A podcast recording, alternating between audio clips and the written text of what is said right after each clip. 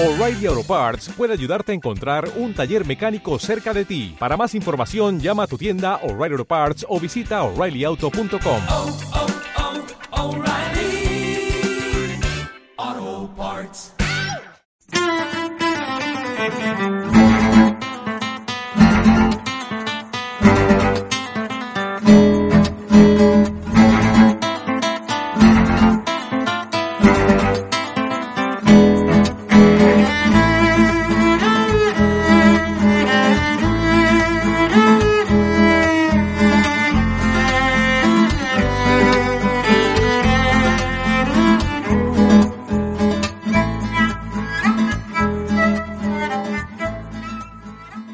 Saludos.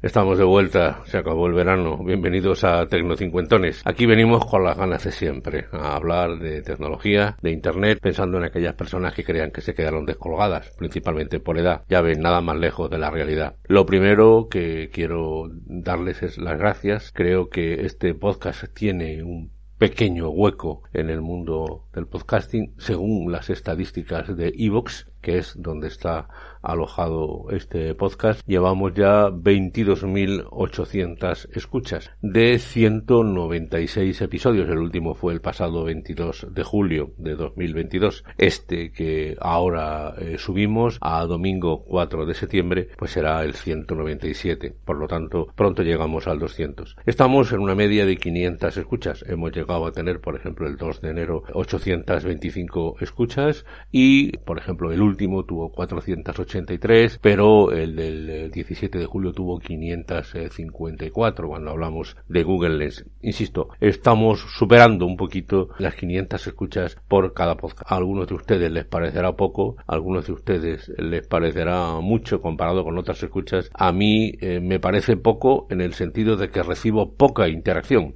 No es que no se pongan en contacto conmigo ustedes, pero me gustaría que se pusieran más. Me gustaría no tener que buscar temas, sino tenerlo ya planteados a lo largo de la semana porque ustedes me consultan, me ven, me dicen y yo inmediatamente pues preparo las respuestas. Así que les animo a que contacten conmigo Antonio Manfredi arroba gmail.com o en Antonio Manfredi que puede ser en Twitter por ejemplo, como ustedes quieran. Hoy vamos a hablar de Twitter. Por cierto, la continuidad no es fácil en un podcast. Los que saben de podcast, eh, hay quien dice pues que ya es un éxito que un podcast dure más de dos años. Nosotros ya, ya lo hemos superado. Además, sería una tontería si no tuviera reflejo en lo que se aprende. Yo he aprendido muchísimo del mundo del podcast y también he encontrado grandes amigos, sobre todo pues los compañeros de sospechosos habituales en cuyo grupo me honro en, en pertenecer. Para mí, eh, que yo soy ya un viejo periodista profesional, saben ustedes que yo trabajo en Canal Sur, pues eh, la mayor sorpresa de los últimos tiempos, y ya como periodista uno se lleva pocas sorpresas, es precisamente la aparición del podcast. Creo que es un medio de comunicación por sí mismo de lo más interesante. Que cuando te colocas los auriculares, estás caminando, estás en el gimnasio, estás trabajando en casa, lo que sea, es ciertamente de lo más interesante. Y por lo tanto, me consagro a continuar, a ver una temporada más, haremos algún movimiento, tal vez cambiemos algunas de las estructuras, pero básicamente seguiremos igual. No me gusta hacer podcasts muy largos, de más allá de 10 minutos, porque creo que no merece la pena en el estilo que yo quiero plantear, en otros sí, por supuesto, pero eh, me gustaría recibir feedback, insisto, y que ustedes sean capaces de plantearme retos, que es lo que a uno le gusta. Así que gracias, bienvenidos, aquí estamos de nuevo.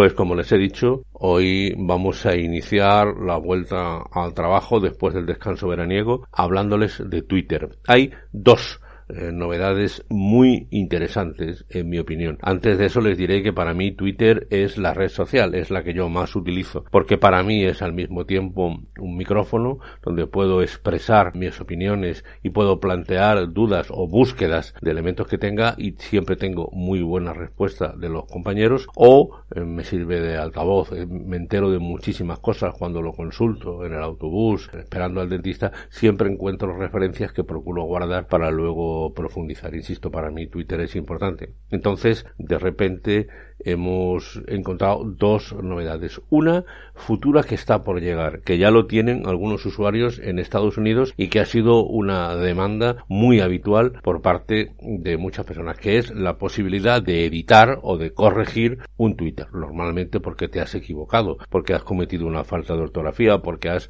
mm, expresado un concepto que crees que se puede mejorar. Actualmente la única opción que había era borrar ese Twitter y volver a, escribirlo. Bien, ahora eh, Twitter, y es cuestión de tiempo de que nos llegue a todos los, usuarios, nos va a dar dos oportunidades en un tiempo máximo de 30 minutos de hacer de editarlo. Insisto, por la razón que sea, desde un fallo, desde una errata, una falta de ortografía o un concepto que hemos escrito mal, lo que sea. Eh, ya tiene sus detractores. He consultado la página oficial de Twitter y hay quien dice que eso, digamos, que atenta o que modifica la filosofía esencial de Twitter, de esa inmediatez, etcétera. Yo personalmente no lo creo. Agradezco que se pueda editar. Además, no hay trampa ni cartón porque cuando un Twitter sea modificado, quien lo lea va a recibir un aviso de que fue modificado hace tantos minutos. Insisto, habrá un periodo de tiempo de una media hora. Vamos a ver si esto se mantiene, se plantea o se modifica porque actualmente está en pruebas. Pero es muy interesante y yo personalmente, como usuario que soy, eh,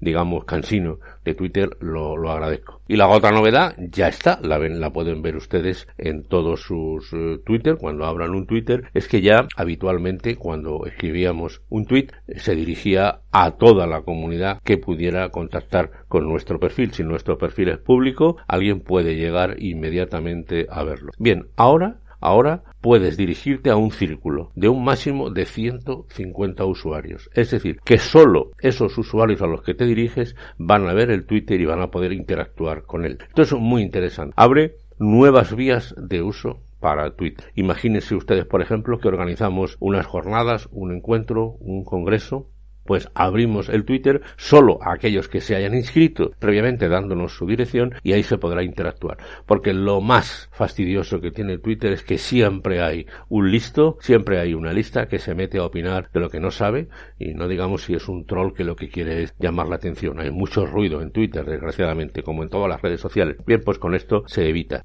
para aquellos que den clases, pues pueden plantear el Twitter de esta manera, eh, colectivos, etcétera. Realmente interesante. A mí me, me produce mucha, eh, me produce eh, mucha alegría ese tema. Voy a probarlo con algunos grupos, pero creo realmente que, por ejemplo, para determinados colectivos sociales, para evitar problemas, por ejemplo, de protección de datos, puede ser muy interesante. Así que les recomiendo que lo prueben, que vean, cada cual saca siempre la utilidad a estos temas, lo que yo no veo usted sí lo ve y viceversa, y podemos seguir avanzando. Creo que Twitter tiene futuro y que merece la pena cultivarlo especialmente con estas dos nuevas eh, opciones que nos plantean, una ya eh, presente, como es dirigirnos hasta un máximo de 150 de manera cerrada, 150 usuarios, y la futura que será poder editar los textos de un tweet por la razón que sea.